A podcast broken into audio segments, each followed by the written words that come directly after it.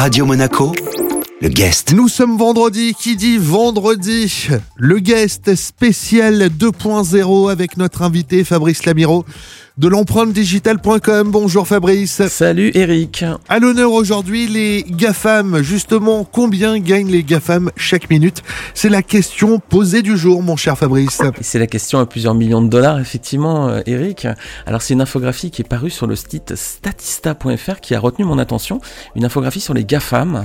En fait, elle présente le chiffre d'affaires généré chaque minute par les sept principaux acteurs américains de la tech, qui sont donc Amazon, Apple, Google, Microsoft, Facebook, Tesla et Netflix. Et les chiffres qui sont mis en avant sont complètement stratosphériques. Et quelles leçons peut-on tirer de cette infographie? Tout d'abord, on observe la suprématie d'un premier groupe qu'on va appeler le triple A. Ce sont les trois entreprises qui se détachent vraiment nettement du classement par leur performance commerciale. Donc on a Amazon, Apple et le troisième A c'est Alphabet. Alphabet en fait c'est la holding de Google qui regroupe l'ensemble de ses activités comme YouTube par exemple. Accroche-toi bien Eric, j'espère que tu es bien accroché. En 60 secondes, le leader du classement Amazon cumule près de 700 000 euros de chiffre d'affaires. En seconde position, Apple génère environ 570 000 euros et Alphabet, donc le troisième, 350 000 euros. C'est-à-dire qu'à chaque minute, les AAA emmagasinent donc à elles seules plus de 1,5 million d'euros. En haut de la pyramide où on trouve donc euh, Amazon. Exactement. Et dans l'histoire moderne, c'est vrai que peu d'entreprises ont autant bousculé le commerce mondial que la firme de Seattle. L'entreprise qui a été fondée par Jeff Bezos en 94 dans son garage, c'est devenu en deux décennies un, un véritable monstre. Celui qu'on appelle le A de GAFAM, donc Amazon pèse aujourd'hui plus de 1700 milliards de dollars en bourse et a dégagé en 2021 un chiffre d'affaires de 470 milliards de dollars. Pour te donner un ordre de comparaison, c'est l'équivalent du PIB de la Norvège ou des Émirats arabes unis. Alors le business model d'Amazon il est simple, hein, il repose sur quatre piliers. C'est un choix quasi infini de produits, des prix qui sont vraiment très compétitifs, livraison rapide, même le dimanche, et une approche customer centric, hein, orientée euh, client, qui place donc la satisfaction du client au cœur de tout son business model.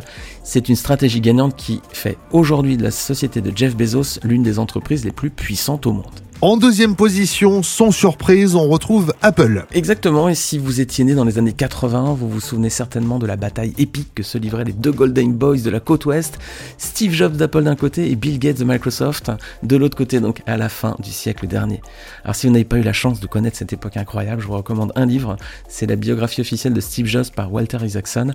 Vous allez vraiment replonger dans les détails de, ce combat, de cette lutte sans merci entre les deux hommes. L'issue était simple du combat, hein, c'était qui sera le leader mondial de l'ordinateur personnel. Alors ce petit jeu, c'est Bill Gates qui s'était montré le plus fort au départ. Hein.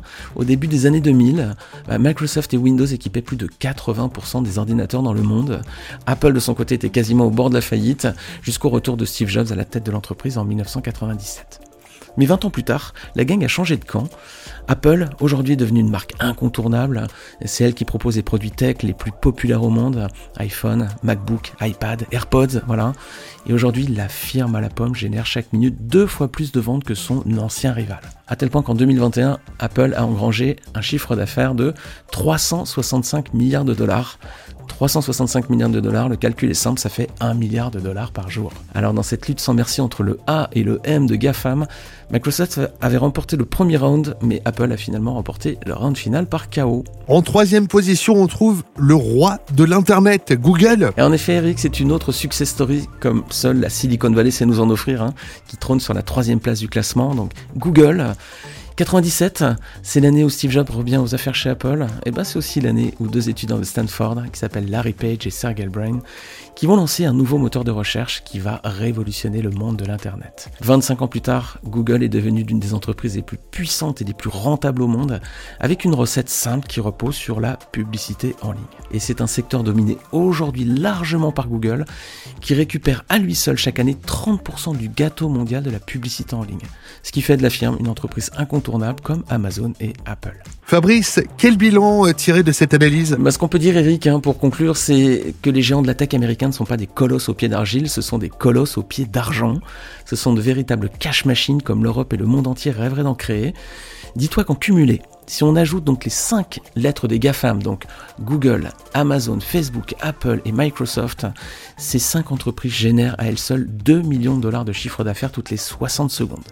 Alors ça nous permettrait de s'offrir chaque minute un deux pièces à New York ou bien 4 allers-retours sur la planète Mars avec SpaceX. Alors je te laisse faire ton choix Eric, choisis ce que tu préfères entre les deux, le deux pièces à New York ou les 4 allers-retours sur la planète Mars, c'est moi qui t'invite. Je vais prendre le deux pièces à New York pour mieux le revendre. Merci Fabrice. Merci à toi Eric. Le guest 2.0 avec notre invité Fabrice Lamiro de l'empreinte digitale.com. Ce rendez-vous bien sûr à retrouver en replay sur notre site, notre application ainsi que sur nos différentes euh, plateformes de podcast. Radio Monaco, le guest.